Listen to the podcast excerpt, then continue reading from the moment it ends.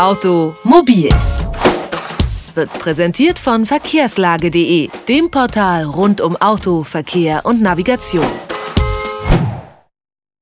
Wir lassen uns vom Navigationsgerät den Weg ansagen, währenddessen wird der Tempomat eingestellt und dann blinkt auch noch die Ölanzeige. Geräusche, Geräte, Bordtechnik und das alles, während wir im Auto sitzen und uns eigentlich ja auf den Straßenverkehr konzentrieren sollten.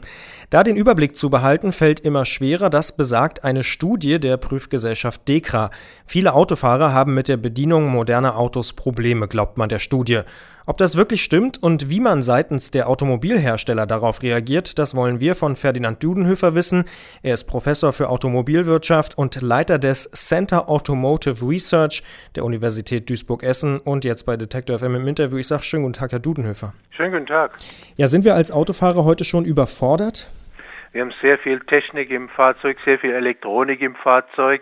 Das ist wichtig, das hilft uns mit weniger Treibstoff, mit mehr Sicherheit, mit mehr Komfort auszukommen. Navigation ist nur ein kleines Beispiel äh, dafür und deshalb ist es natürlich so, dass zum Teil mehr Informationen auf den Fahrer einströmen, aber das muss nicht unbedingt äh, so sein, dass äh, wir in einer Welt landen, bei der niemand mehr das Fahrzeug versteht.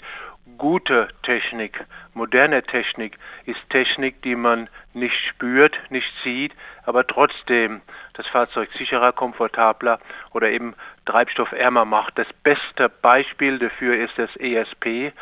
Das ist ein Anti-Schleuder-Programm, das ist bei den meisten Fahrzeugen schon drinne.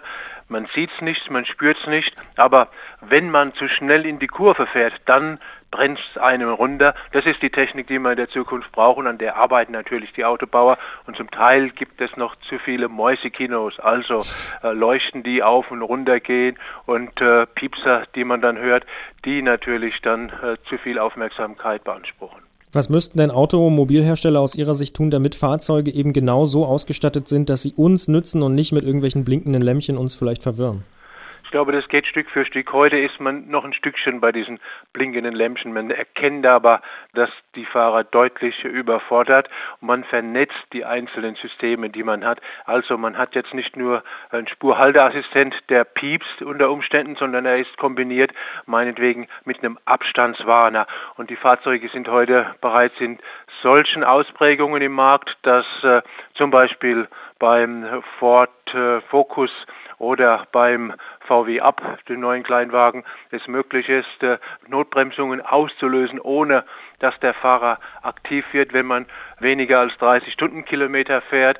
Also die Autobauer sind dabei, durch Vernetzungen, durch Kombination von Sicherheitssystemen des Fahrzeugs so auszugestalten, dass der Fahrer weniger belastet wird aber das Fahrzeug sicherer wird. Was man auch in dieser Woche lesen konnte, eine neue Idee, ein amerikanischer Hersteller arbeitet an einer Navigationshilfe, bei der keine Stimme mehr Anweisungen gibt, so nach dem Motto, jetzt bitte rechts abbiegen, sondern das Lenkrad vibriert dann in die entsprechende Richtung. Ist das so eine haptische Navigation und eine gute Idee?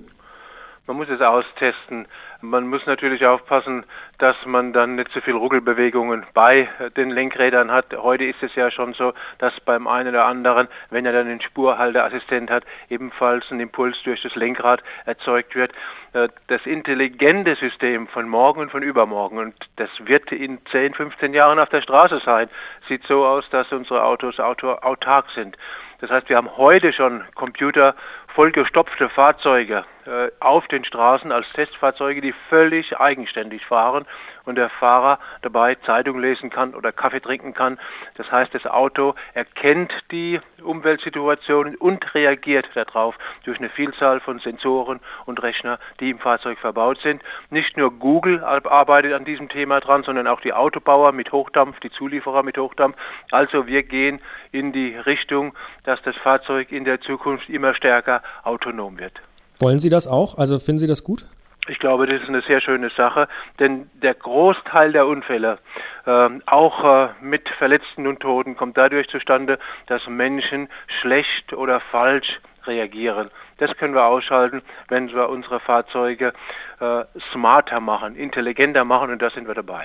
Aber da könnte man auch Bahn fahren, oder? Da kann man Bahn fahren, aber bei, bei, der, bei der Bahn muss man immer auf den Zug warten und das Auto steht vor der Haustür und kommt einem dann entgegen, sodass man einsteigen kann. Also nicht auf den Bahnsteig warten, sondern ins Auto, das vorgefahren wird und was einem automatisch zum Ziel bringt, ohne die Wartezeit auf den nächsten Zug. Das sagt Ferdinand Dudenhöfer, er ist Leiter des K-Instituts in Duisburg, über die Vorteile und vielleicht auch die Verunsicherung, die durch Technik im Auto entstehen kann. Ich bedanke mich sehr für das Gespräch. Ich bedanke mich. Automobil, jede Woche, präsentiert von verkehrslage.de.